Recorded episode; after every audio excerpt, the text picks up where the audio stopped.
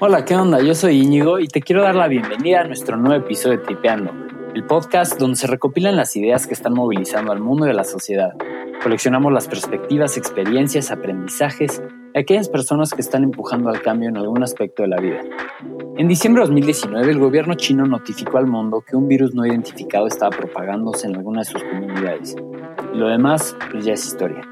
El virus fue identificado como el coronavirus causante del síndrome respiratorio agudo grave o SARS-CoV-2, que causa la enfermedad COVID-19. Platicamos entonces con la doctora Sofía Rigunaga. Ella es maestra en salud pública y queremos poder responder algunas de las dudas que todos tenemos, desmitificar algunos de los mitos que se han formado alrededor de la pandemia y conocer sus recomendaciones y perspectivas. Al día de hoy, 5 de junio, el COVID ha infectado al menos 6.6 millones de personas y ha cobrado la vida de 400 mil personas. Y antes de empezar, quisiéramos nada más hacer una mención especial a Todos Comemos MX, una iniciativa que surge con la misión de subsanar el colapso económico ocasionado por la pandemia y apoyar a las personas más afectadas para que tengan acceso a comida de la más alta calidad. Y es que en lo que va el año hemos perdido casi un millón de empleos, imagínate. Además, a ese número se le suma una cifra incalculable de mexicanos del sector informal que viven al día y si no trabajan no comen. Por eso te invito a checar Todos Comemos Mex en Instagram o en su página toscomemos.com para conocer sobre cómo podemos aportar. Sin más, te dejo con la doctora Sofía Rigunaga. Muchas gracias.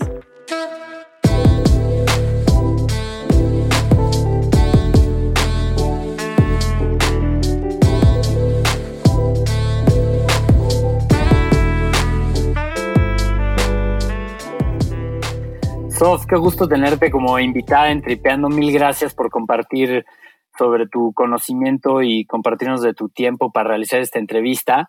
Y déjame empezar contándole a la audiencia un poco sobre ti. Y es que se vuelve particularmente relevante la perspectiva que tienes sobre este tema, ya que en estos días te graduaste la maestría en salud pública.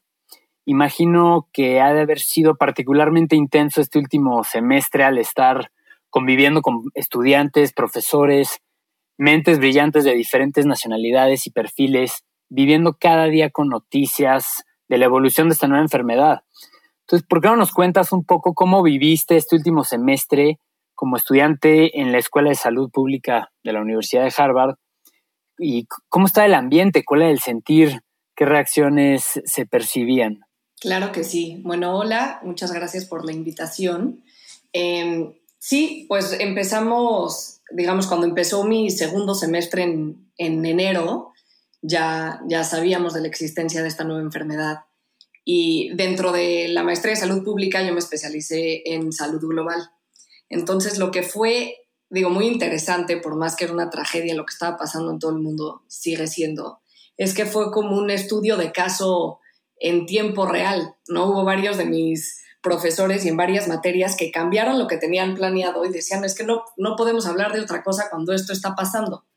Entonces, eh, pues eso en, en, ese sentido sí fue muy interesante. Y la otra cosa que la verdad, pues un mega privilegio es que muchos de, de las mentes y la gente que está liderando la respuesta en Estados Unidos son profesores que dan, dan clases en mi escuela. Entonces, pues eso también fue muy chistoso. De repente profesores que, que ubicabas, estaban saliendo en las noticias todo el día, entonces fue esa como transición muy brusca.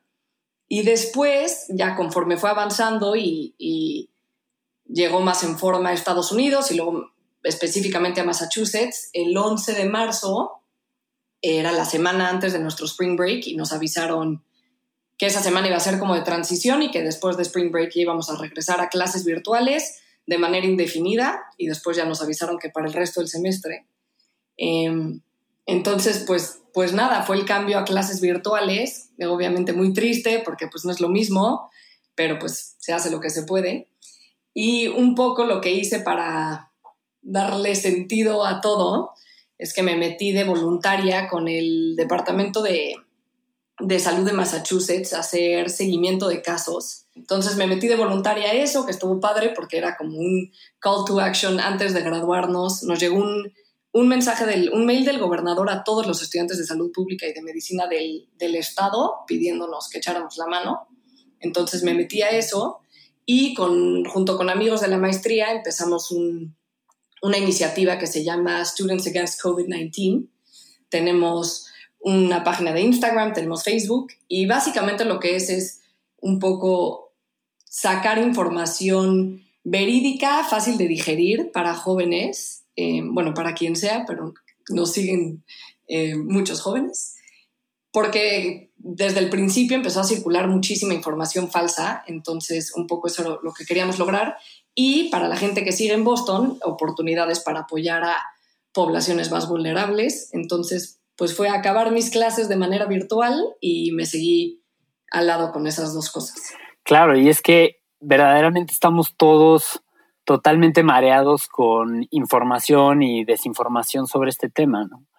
decía que de esta pandemia viral se desprende otra, que es la pandemia de la desinformación. Y de hecho, en una de tus publicaciones en Instagram, me recuerdo una cita que decía que la mejor manera de batallar contra esta pandemia de desinformación es pues inundar los medios con información precisa, como dices, que sea fácil de digerir, que enganche y que sea fácil de distribuir, ¿no? Y en serio que se agradece mucho que en medio del caos podamos encontrar una fuente confiable, aterrizada y tan fácil de entender. Aprovechar este espacio para intentar entonces desmitificar y aclarar muchos puntos eh, y muchas dudas que todos tenemos. En general hay mucha confusión sobre cómo evoluciona la enfermedad al contraer el virus. Es decir, conocemos de casos eh, asintomáticos, personas que apenas si tuvieron síntomas, una, como una gripita, y bueno, muy tristemente muchos otros casos fatales.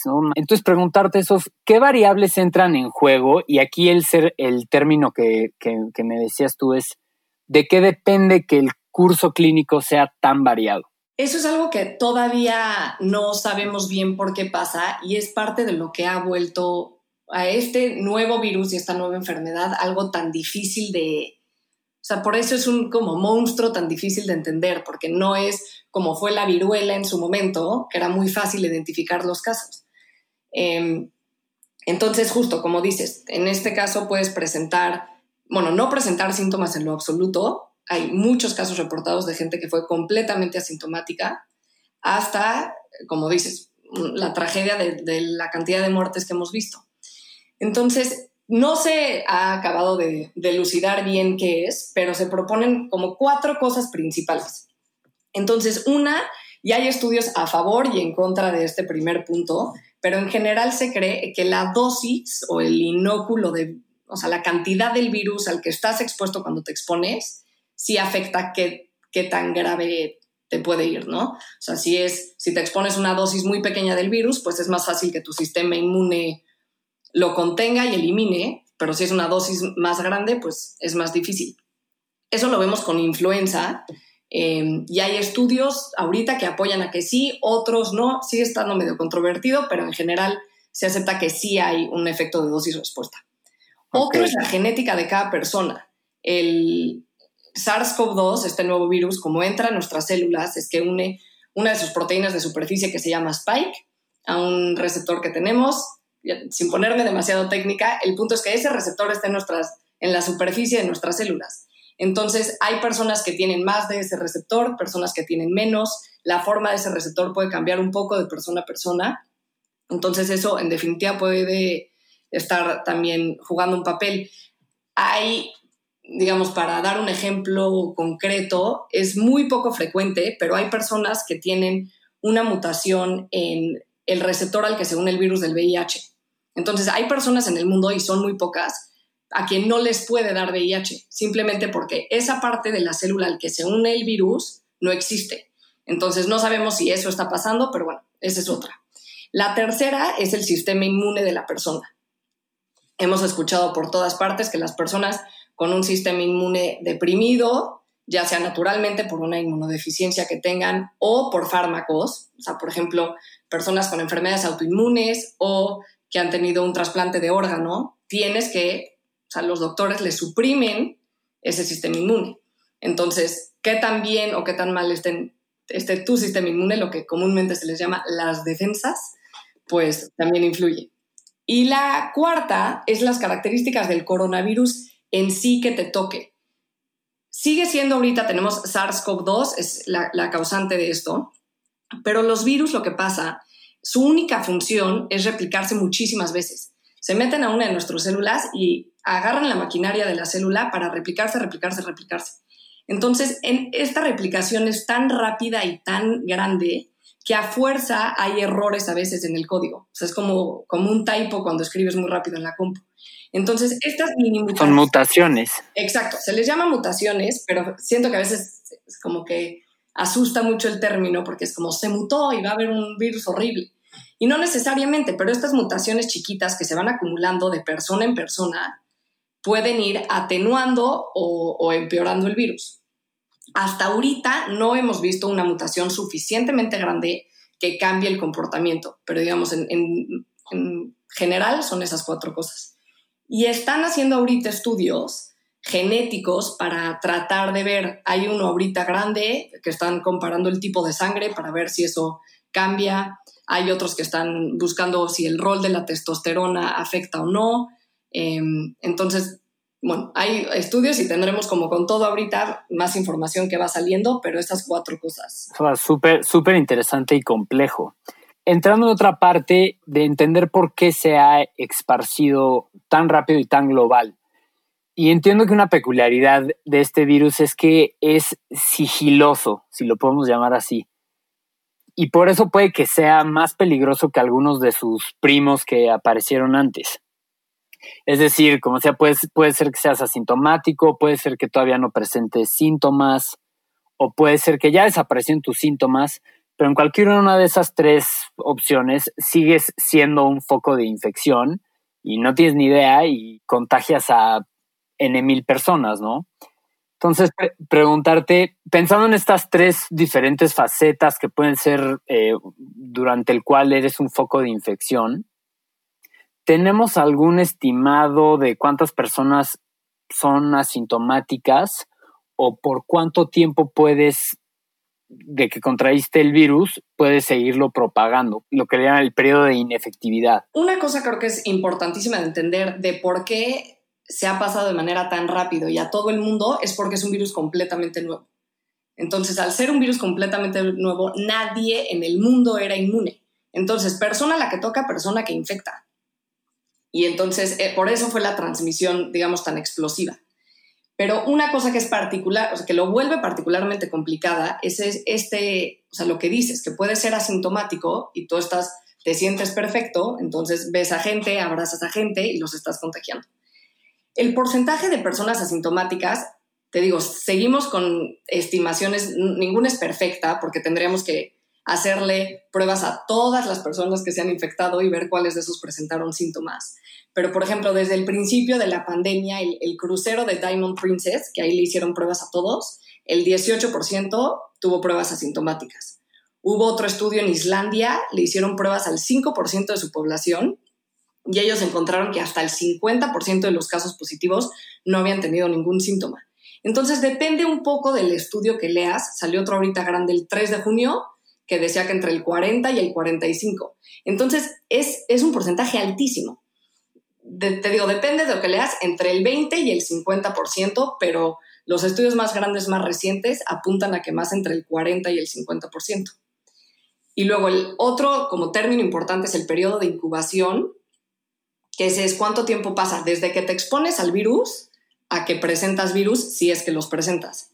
Y ese dura entre 2 y 14 días, pero el promedio ha sido entre 5 y 5.5 días. Entonces, de que te expones, si sí vas a presentar síntomas, pasan 5 días.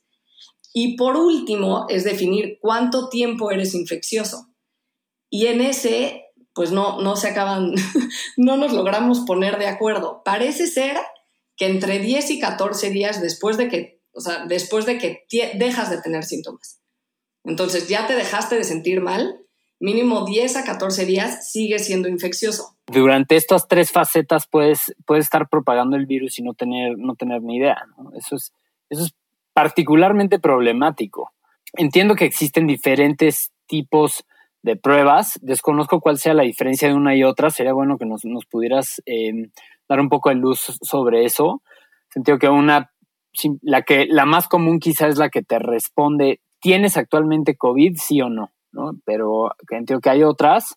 La pregunta del millón creo que es, si te dio coronavirus, ¿ya eres inmune o no? Entonces, de las pruebas hay en general dos, dos tipos grandes, dos cubetas grandes. Está saliendo una tercera, pero apenas está empezando, entonces nos quedamos con las dos que están ampliamente disponibles. La primera se llama PCR, quiere decir reacción en cadena de la polimerasa, da igual, ese es el método de laboratorio en la que se hace, pero esa, como dices, es la que contesta la pregunta, ¿en este momento tengo el virus o no? Entonces, esa como funciona es la famosísima, que es parecida a la de la influenza, que te ponen el hisopo a través de la nariz y todo el mundo siente que le tocaron el cerebro. Em, y toman un, o sea, un poquito de las secreciones nasofaringias, que es donde se junta la nariz con la garganta atrás, y tratan de, de recoger o sea, material del virus, que es el material genético, pero bueno, digamos que son partículas del virus. Una noticia buena es que están saliendo muchos estudios que las pruebas en saliva son igual de buenas. Pero bueno, el punto es que la PCR busca material genético del virus. Si lo encuentra, tienes el virus. Si no, no lo tienes. Pero eso solo es en el momento en el que estás en tu cuerpo, ¿no? Y el otro grupo grande de pruebas se llaman las pruebas serológicas. Y esta la que buscan es si, tienes anticuerpos contra el virus en tu cuerpo.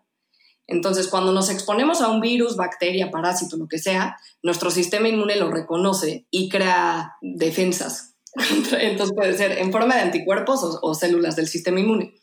Entonces lo que busca esta prueba es esos anticuerpos en nuestra sangre. Y esa te responde la pregunta, ¿he estado expuesto al virus o no? Puedes todavía tener el virus, porque el sistema inmune reacciona bastante rápido, pero en general esa la consideramos más como de para ver si lo tuviste en el pasado. Y esa se puede hacer de dos formas. Una es con muestra de sangre normal, como cuando te sacan sangre para unos estudios, y otras con un piquito de sangre nada más, con una lanceta como de cuando se checa la glucosa a un paciente con diabetes. Y de esta última es importante diferenciar que hay dos, cuantitativa y cualitativa. Básicamente uno te dice, ¿tienes anticuerpos sí o no? En binario, y la otra te dice cuántos anticuerpos tienes. Entonces, esto un poco para contestar la segunda parte de la inmunidad que dices. Sí sabemos que se generan anticuerpos. O sea, el, laboratorio, uno de los primeros laboratorios que desarrolló las pruebas serológicas es un doctor que se llama Florian Kramer en Mount Sinai, Nueva York. Y ellos hicieron un estudio bastante grande de 1.340 y algo donadores de plasma. Entonces estudiaron a esos donadores de plasma y vieron que de las personas con casos confirmados que tenían, habían tenido prueba positiva para COVID, el 99.5 de ellos habían generado anticuerpos y eran anticuerpos que les llamamos neutralizantes, o sea, que sí servían. Seguimos sin saber bien qué tanto nos protege ese, qué tanto nos protegen esos anticuerpos, porque pues esto lo están estudiando in vitro. Y la última cosa que todavía no sabemos es por cuánto tiempo nos protege. Por ejemplo, con polio, una vez que te vacunan y generas los anticuerpos, esos anticuerpos te duran para toda la vida hay enfermedades para las que no, que es la respuesta inmune, el cuerpo como que se le olvida y los anticuerpos bajan, por eso necesitamos refuerzos de vacuna y demás. Entonces, en corto, sí se generan anticuerpos, los anticuerpos parece ser que funcionan, no sabemos qué tanto ni por cuánto tiempo, pero una cosa que creo que vale la pena mencionar es que han salido mil noticias de reinfección de casos, se reinfectó, y lo que ya encontraron es que esa segunda prueba, cuando volvían a salir positivo, era con la prueba de PCR, la de buscar el virus. El virus que estaban encontrando en esas personas que ya se habían recuperado era como virus muerto. Como tal, no hemos visto casos de reinfección todavía. Eso, entonces, hablando de la, inmunidad, pues, claro, se, se viene a la mente inmediatamente que existe un dilema ético importante alrededor de este concepto de protección o inmunidad de rebaño, ¿no? Porque es decir, eh, si llegara a existir una alta tasa de inmunidad eh, por recuperación, es decir, que la gente está desarrollando la inmunidad, se podría poner sobre la mesa el debate de si es o no conveniente contagiar a grupos seleccionados para, pues, para conseguir que el 70 o el 90 tengan esa inmunidad y proteger a los demás. Y además así poder reabrir la economía. Además, esta pregunta, este debate eh, ha tomado bastante relevancia en un par de países como en Suecia y en Reino Unido, donde se no, a ver, no que no nos, que, no nos quedamos quedar encerrados, se puede ir contagiando a la gente poco a poco, conseguir esta protección de rebaño y, bueno, no sufrir las consecuencias de un, de un cierre, de un colapso económico, ¿no? En, específico, creo yo sé que Suecia y Reino Unido tuvieron esta, este debate sobre la mesa. Suecia quizá fue el que lo, implementó un poco, eh, fue más laxo en sus medidas de, contención. Pues ahorita están sufriendo las consecuencias. Entonces, no sé qué opinión te merece este, pues este dilema ético de inmunidad o no, cerrar o no. Justo. Em, pues sí, como dices, el Reino Unido fueron los primeros en tomar esa decisión bastante al principio de la pandemia. Y lo que pasa con, en el Reino Unido es que tienen una, una temporada de influenza muy fuerte. O sea, ellos todos los inviernos está bastante sobresaturado el sistema de salud de base anualmente cuando, cuando es la influenza. Entonces, no sé si te acuerdas ya, como que pasó un poco de moda, pero el término de aplanar la curva, lo que buscamos es que si tienes un pico de casos altísimo, sobresaturas el sistema de salud, se contagia muchísima gente de golpe, muchos generan inmunidad, pero se muere muchísima gente. ¿Por qué? Porque hay gente que se está muriendo que debería de no haberse muerto o de haber tenido un sistema de salud que no está en sus últimas, los podrían haber salvado. Entonces, en, el Reino Unido lo que dijeron es, no, si aplanamos la curva, esta curva se va a sobrelapar con la curva de influenza cuando de por sí tenemos el sistema de salud muy sobresaturado, entonces yo creo que mejor no la aplanamos y tengamos el pico ahorita. Y lo que pasó es que se les acabó el chistecito muy rápido porque se empezó a morir demasiada gente, o sea, no contaban con lo peligroso que era este virus y con la tasa de letalidad que, sí es muy alta. Y, y en Suecia ahorita pasó lo mismo, o sea, son en la semana pasada, estoy casi segura, fue de los países con más muertes por día, porque primero dijeron, no, nosotros vamos bien, vamos a llevar pocas restricciones y pues se les salió de las manos. Entonces, esta parte del, dilema que dices, digamos, creo que si se logra identificar un sector de la población donde es muy poco probable que tengan un curso grave de la enfermedad, es, digamos, ese es como el dilema, ¿no? E, no, es que le dé a todo mundo y las poblaciones mayores son a los que peor les van. Y eso se ha propuesto bastante y sobre todo en el contexto de la vacuna, em, que quieren acelerar el, desarrollo de la vacuna haciendo una cosa que se llaman challenge trials, que es exponer a gente al virus eh, deliberadamente. Entonces es, digamos, te paso lo de la inmunidad, pero también se, está hablando en el contexto de, la vacuna. Y pues sí está, eh, o sea, es un dilema muy difícil porque también se ha muerto gente joven muy sana. No es el hecho de que, ah, pues si tienes menos de 30 años, imposible que te mueras. Entonces, pues sí es un, sí es un dilema grande. Yo digo, estoy completamente en contra de la respuesta tanto del Reino Unido como Suecia. Creo que lo, lo que hemos visto es lo que ha salvado más vidas ahorita son las medidas de salud pública es lo que más ha salvado vidas a lo largo del mundo. Ninguna droga experimental eh, ha alcanzado a tener ese efecto. Eh, y la otra cosa que es importante, como último punto, recalcar, es que no, digamos, el tener protección de rebaño no quiere decir que el virus se frene en seco. O sea, simplemente es como que pones un coche en una montaña más empinada y se le dificulta más. ¿Por qué? Porque ya no está ante una población que todo mundo es, todo mundo es vulnerable, pero sigue encontrando a quién brincarse. Y en cuanto a las medidas que se están tomando y el debate que hay entre abrir o no la economía, hablábamos ahorita de, sobre los dos posibles extremos, ¿no? Que uno es salga todo el mundo a la calle y vemos cómo lo hacemos, y el otro es tomar una, un approach un poco más conservador y ir reabriendo y cerrando, es posible que una vez que se reabra la economía tengamos que regresar a, nuestra, a nuestras casas una vez que se vea un repunte en los casos, ¿no?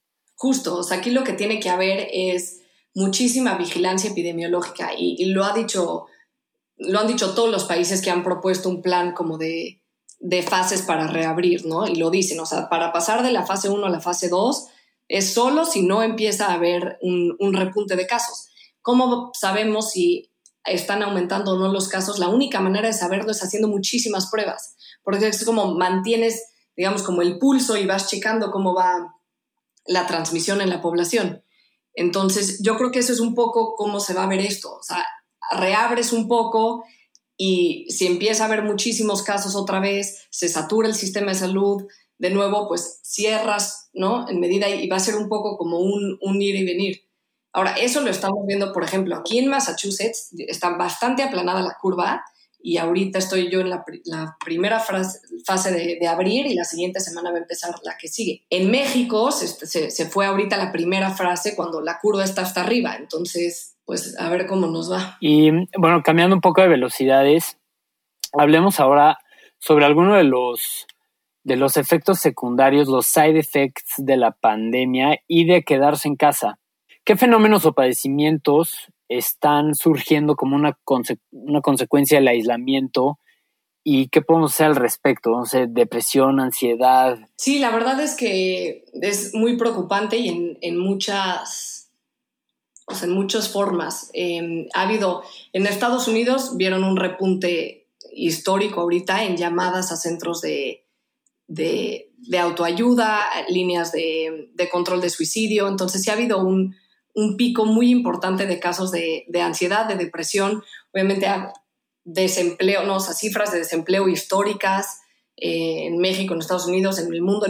entonces, pues creo que esa, este ambiente de tanta incertidumbre, pues es, es, fuertísima. Otra cosa que ha muy preocupante ha sido cómo ha subido la violencia doméstica en México sobre todo, aquí también muchísimo, creo que, bueno, a mí es de las cosas que más me preocupan y, y, otra cosa que creo que se ha hablado menos, y leí un reporte de casos en Estados Unidos la semana pasada, es también el maltrato a menores. Entonces, pero sí, creo que en general la violencia doméstica, eh, sobre todo contra mujeres y también el maltrato a menores. A eso iba mi siguiente pregunta si es que las mujeres pueden estar llevándose la peor parte de la pandemia, por lo mismo, por el contexto social eh, en el que vivimos. ¿Qué, qué, opinas de eso? Sí, eso, eso sin duda. Eh, tanto en México como en el mundo, las mujeres forman la mayor parte del personal de enfermería. Con, con el cierre de las escuelas que mencionamos, independientemente de si, o sea, digamos, una pareja que es hombre y mujer, independientemente de si la mujer trabaja, sigue recayendo en ellas el cuidado de los hijos de manera desproporcional corren más riesgo de ser despedidas de su trabajo, ¿no? Conforman la mayoría de los trabajos de medio tiempo y del sector informal, entonces es mucho más probable que, que pierdan su trabajo en el contexto de la pandemia y de nuevo, como mencioné, el, la violencia intrafamiliar que ha subido muchísimo, sobre todo en contra de mujeres. Entonces creo que es, en ese sentido es muy preocupante que, que, con la pandemia se pierda el avance en igualdad de género que se ha logrado en las últimas décadas, décadas perdón. y creo que es justo fundamental que, en este regreso a la normalidad o todas las políticas públicas que se hagan para recuperarnos, tiene que haber cambios estructurales eh, importantes para prevenir que en una crisis siguiente, porque va a haber otras crisis en el, a lo largo de la historia, sean las mujeres que, las que, que vayan a cargar con la mayoría de estas consecuencias.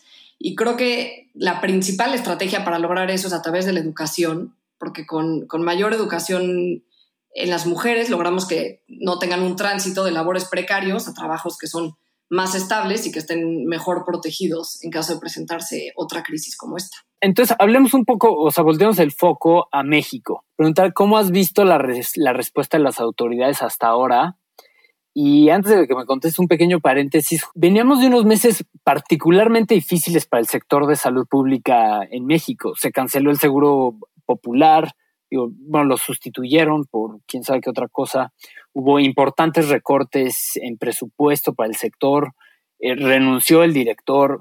veníamos de un momento sumamente problemático. Sí, sin duda creo que, digamos, llegó la pandemia y el sector salud y en general el sistema de salud mexicano estaba muy mal parado por lo que dices, ¿no? La disminución del presupuesto a los, a los institutos nacionales, el quitar el seguro popular por esta, el, ¿no? esta cosa del INSABI, pero fue un poco a la y se va, no ha quedado muy claro. Creo que la respuesta ha sido titubeante. Eh, lo que más me preocupa es, es la mala comunicación que ha habido, ¿no? O sea, al principio de plano como que lo negaron, ¿no? O sea, salió el presidente a decir que no, que, que, que esto no era un problema, decía abrácense, ¿no? Cuando sabemos que el contagio se da en el contacto estrecho entre personas, todavía seguía dando giras, cuando esto ya era una noticia a nivel global. Y hay un reportaje muy bueno que, que ve la, cómo disminuyó la movilidad de la gente y lo hizo la población.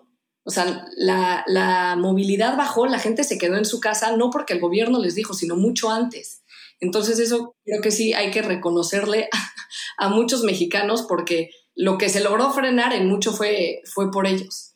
Pero sí, sobre este, esta cantidad como de, de mensajes contradictorios, ¿no? El, el 2 de junio, o sea, esta semana, el presidente en la mañana, en una de sus pláticas, dijo que la pandemia ya estaba domada, que todo bajo control, y unas horas después salía el subsecretario López Gatel diciendo que no, que estamos en la parte más alta de la curva, que es cierto. Entonces, esa parte creo que confunde muchísimo a la gente. Y, y ahora esta nueva, nueva idea que fue como decirle a cada estado que ellos vean cómo le hacen. Entonces, sí, me ha preocupado muchísimo. Y creo que el principal error uno es la comunicación, pero el otro es la, falta de pruebas. O sea, es, es de burla las pocas pruebas que se han hecho en México. Sabemos, ¿no? Desde el principio de la pandemia salió el director de la OMS, Tedros, a decir, pruebas, pruebas, pruebas, pruebas, es lo que se tiene que hacer, es nuestra principal arma contra esto, sobre todo por la cantidad de casos asintomáticos que mencionábamos. Y simplemente no se ha hecho. Y pues como dices, tampoco es que solo las acciones de este gobierno eh, dejaron al sistema de salud como estaba. es un sistema que desde su diseño es muy fragmentado y creo que en ese sentido, pues hay que aprovechar esta crisis para no, no desperdiciarla y ojalá, ojalá sirva para encontrar todos estos hoyos que hay, que el Seguro Popular había logrado cachar a mucha de esa gente que no entraba en ese, digamos, en, las categorías de lo fragmentado que está y ojalá algún día llegar al sistema único de salud que llevamos tanto tiempo queriendo. Y qué chistos que hemos internacionalmente dejado como esta impresión de que los mexicanos somos unión y solidaridad en los momentos más difíciles, ¿no? Huracanes, obviamente el temblor. Ojalá que esa imagen se pueda repetir. Pero ¿qué nos toca hacer ahora? ¿Cuál es nuestra responsabilidad social como, como ciudadanos? Ya platicabas ahorita de que tomamos medida, aunque el gobierno hacía lo contrario y, y nos quedamos en casa como un primer paso, pero ¿hay alguna otra recomendación eh, que te gustaría hacer o recomendación o obligación que crees que tenemos como ciudadanos? Sí, creo que la primera es informarnos y reconocer y entender que esto no está ni cerca de acabarse, ¿no? O sea, como dijo el doctor López Gatel el 2 de junio, México está hasta arriba, o sea, estamos en el punto de máxima transmisión. Entonces creo que lo primero es un poco enterarnos, informarnos y que se quite esta idea de que ya pasó. Y la otra es que haya esta, como dices, esta unión y sobre todo responsabilidad social las personas que tienen el privilegio de poder trabajar desde casa, ese es un sector muy chico de la población mexicana, ¿no? Hay muchísima gente que sabemos que vive al día, que no se puede dar ese lujo. Entonces, saber que si tú te estás quedando desde tu casa, estás protegiendo a la gente más desprotegida. Y la otra es, digamos, saber que estás cuidando a otra gente, pero creo que también es un poco como por respetar a los doctores que están todos los días arriesgándose la vida por nosotros y, salvando a muchísima gente, ¿no? En, medicina se hace, en México se hace medicina de primer nivel, están los institutos completamente rebasados. Yo tengo, todos mis amigos con los que estudié medicina están haciendo la residencia y de verdad platicas con ellos y me dice, me decía una amiga que está en nutrición, es que Sof es como estar en dos mundos, ¿no? Estoy en el hospital, está completamente saturado, la unidad de, de cuidados intensivos, hay muchísima gente intubada, no paramos, traemos el, equipo de protección personal y salgo a la calle y parece que no hay pandemia, ¿no? Entonces un poco el, creo que es como todo lo que hagamos de, cuidarnos es un poco también una señal de respeto hacia ellos. Pero bueno, en medidas tangibles es, si todavía puedes, quedarte en tu casa, o sea, todos los que pueden, quedarse en su casa lo más que puedan. El uso del tapabocas afuera, eso una, creo que igual de los mayores errores de, de este gobierno que no lo, ha sido como muy, muy poco claro los mensajes. En Estados Unidos, que también se tardaron, pero pues desde principios de abril ya quedó la recomendación. En Massachusetts, si estás afuera sin tapabocas, es una multa de 300 dólares. Para que me entiendas la importancia de usarlo. Entonces, eso es otra. Oye, ahorita quería hacer un ejercicio contigo. ¿Te parece si te leo algunas frases que, yo, que todos hemos escuchado y nos ayudas a darle palomita o tache. ¿Son mitos o son realidades? y lo complementas con un pequeño comentario para, para tampoco hacer esta parte tan extensa, ¿va? A ver, va. Primera, aunque limpiar superficies seguido es importante, es mucho más probable contagiarte por estar cerca de alguien infectado. Eso es verdad. Digamos, sabemos que la principal forma de contagio ahorita es cuando una persona habla, tose, estornuda y salen gotitas de su boca que traen el virus, ¿no? Entonces, ese virus puede caer en, nuestra cara, ¿no? Boca, nariz, ojos o en, superficies. Pero digamos, el contacto de persona a persona, que es la transmisión directa, el contagio directo, es por mucho el, el responsable de la mayoría de los contagios. A ver, va otra. Ya hablamos un poco de esta, pero para aclarar, el COVID-19 puede mutar hasta convertirse en un virus diferente y quizá más peligroso. Em, pues sí, bueno, ya la tocamos un poco. Em, sí muta porque todos los virus mutan, pero que mute no quiere decir que se vuelve a fuerza en un virus más peligroso. Si, digamos, una mutación que de, de plano lo puede cambiar mucho, es si cambia su transmisibilidad, o sea, qué tan fácil se pasa de una persona a otra, su virulencia, que es qué tan capaces de generar enfermedad, su antigenicidad, que es cómo responde el sistema inmune, o la resistencia, si un, digamos, si muta, por ejemplo, cuando tengamos un, un fármaco específico contra el virus, puede mutar y entonces ese fármaco deja de funcionar. O sea, en general la gente entiende que el virus de la influenza muta muchísimo y por eso necesitamos una vacuna todos los años, porque cambia lo suficiente que nos tenemos que poner otra vacuna los coronavirus como familia mutan aproximadamente 10 veces menos que el virus de la influenza. Entonces, sí, sí muta, no ha mutado lo suficiente como para tratarse de un virus completamente nuevo. Y lo que es muy interesante de estas pequeñas mutaciones es que sirven para rastrearlo. O sea, digamos, estas mutaciones son como huellas que va dejando el virus. Entonces hay unos papers muy padres que dicen, ah, este de China se fue más a esta parte de Europa y de esta parte de Europa se fue así porque van como, los puedes ir identificando por estas mutaciones, son como huellas que va dejando. O sea, ya hay diferentes razas de COVID-19 en diferentes zonas y etcétera, por decirles razas. Exacto, pero sigue siendo el, el, mismo, o sea, no ha cambiado lo suficiente. Puse uno en mi Instagram que era como si un labrador cambiara de color, pero sigue siendo un labrador, o sea, no ha cambiado de raza de perro. Pero sí puede cambiar, o sea, ok, encontramos la vacuna para el COVID-19 y lo vencemos y llega 2021 y sorpresa ya hay COVID-21. Es, es teóricamente posible, pero nada apunta para allá. O sea, nada apunta para allá. Todos, todos, o sea, las personas que se dedican a virus dicen, no, no va por ahí. Muta menos que la influenza, eso, eso me dejó muy tranquilo. Muchísimo menos. Ok, a ver otra. El, este virus se almacena y se desarrolla en la garganta. Tomar mucha agua con sal o vinagre lo puede prevenir. ¿Verdadero o falso? Falso. Esta fue de las primeras de WhatsApp. Me acuerdo perfecto. Le dio la vuelta al mundo. Hasta en el New York Times salió una, una foto que era como un hombre azul, no sé si lo viste, y tenía unos virus en la garganta. Y entonces era como, toma agua cada 10 minutos. No, falso. El virus entra en contacto con una célula y, y ya, nada de que se espera en la garganta y lo mandas al estómago. No, falso. Lavado de manos y distanciamiento físico. El virus podrá disminuir radicalmente con la entrada del verano. El virus no se desarrolla en clima más cálido. También falso. O sea, que el virus no se pueda transmitir en climas más cálidos, pues ya vemos que es falso porque ahorita está en, en todo el mundo, ¿no? Inclusive en áreas de mucho calor. Creo que aquí se confunden eh, dos cosas importantes. Uno es que muchos virus tienen un patrón estacional. O sea, sí vemos, por ejemplo, muchos virus que dan el catarro común, la gripa, que se transmiten más en invierno y menos en verano. Hay ciertas cosas que tienen que ver con el virus en sí y otras que, son otros factores. O sea, por ejemplo, uno es el, el aire. O sea, como estos virus se pasan por gotitas, en, en el invierno el aire es más frío y más seco, entonces digamos que el virus se queda más ahí en el aire flotando. Entonces eso lo ayuda. Otra es el puro comportamiento humano.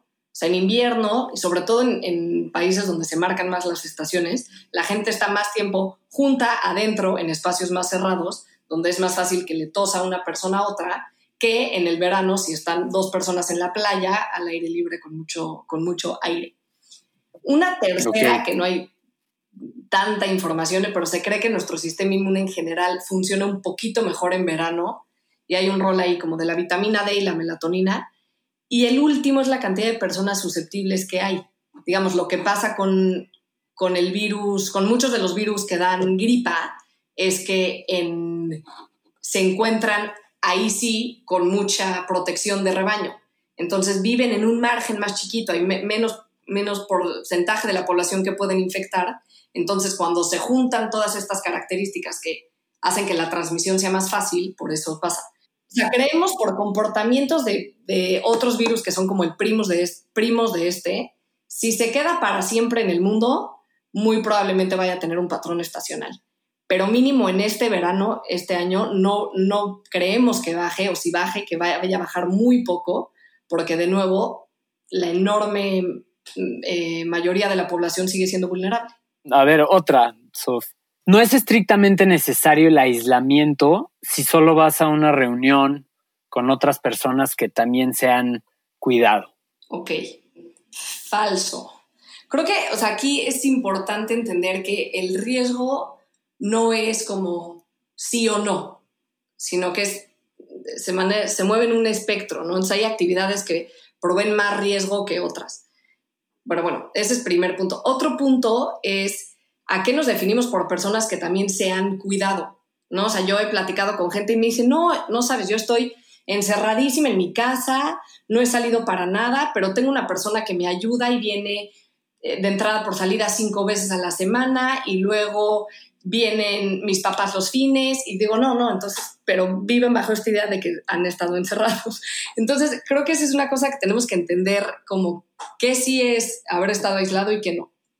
La otra cosa es que tenemos que empezar a pensar como en, digamos, en cada casa o las personas con las que estás siempre, que ese es como tu círculo infeccioso, la gente con la que estás. Sí ha habido casos en los que una persona de una casa se infecta y no y logran que no se le pase a las demás personas de la casa, pero digamos tienes todas en tu contra. Hay que pensar en este, la gente con la que estás como tu burbujita. Entonces, si empiezas a convivir con personas de otras casas, es una burbuja que se va ampliando y ampliando y ampliando. Digamos, no es que digamos, nunca, nunca te puedes reunir jamás, pero creo que ahí es hablar mucho, ser muy transparente con la gente con la que vas a ver. Sí se puede como sentarse a mapear tu círculo y ver a quién vas a ver, a quién va a ver cada quien y entender cómo se puede dar esa transmisión. En caso de que se haga una reunión, se recomienda que sea al aire libre que sea la menor cantidad de gente posible. Ahorita en Massachusetts están limitadas a, reuniones de no más de 10 personas y obviamente nada de abrazos, nada de besos y manteniendo ahora sí que su sana distancia entre las personas que se reúnen. Eh, a ver, una más. No mentir, no robar y no traicionar ayuda para que no te dé coronavirus. Nada, nada protege como el aislamiento físico, lavado de manos constante y bien hecho Em, usar tapabocas, todas las medidas de salud pública son lo único que previene. Digo, de paso, siempre es bueno no robar y no mentir, pero en este caso no, hemos visto una, asociación tan clara. Eh, oye, eso, bueno, creo que hemos cubierto bastante información súper valiosa. A mí me encantaría recalcar esto que, esto que dijiste ahorita, que hay que entender que el riesgo de contagio es un espectro, no es, no es binario, ¿no? O sea, no es de que hay riesgo o no, o sea, es es un espectro y depende de qué tanto vayas pues, aumentando tu, burbuja de contacto, ¿no? También me gustaría que, amo de conclusión, dos cosas. Que nos recomiendes material de lectura o material para seguir informados, sea blog, eh, noticiero, etcétera.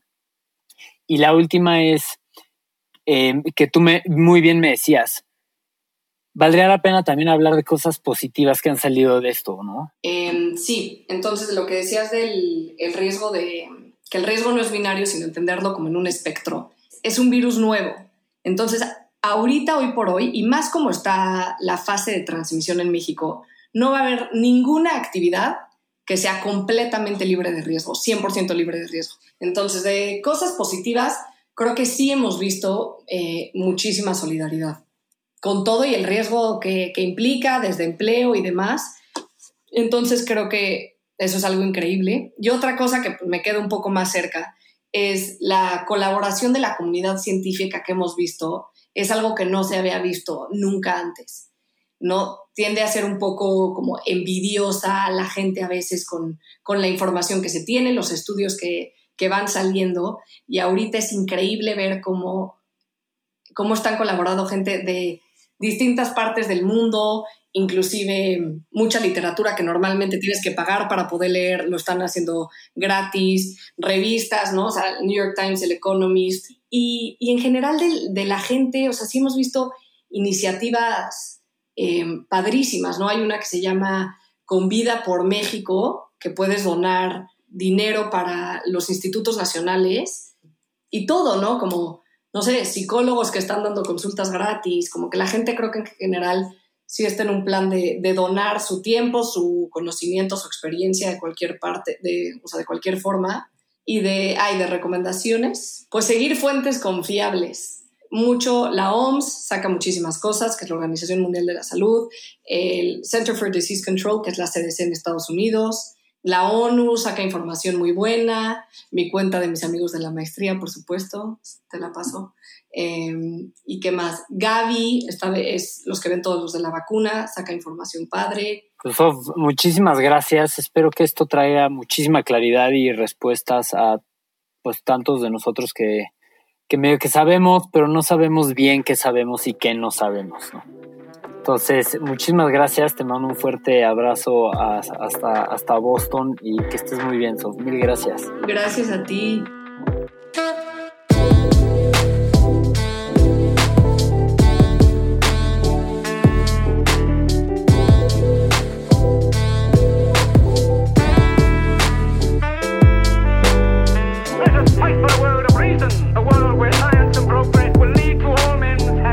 Crystallize imagination. I have my mind. The mind needs books like a sword needs a whetstone. Oh, artificial intelligence could spell the end of the human race.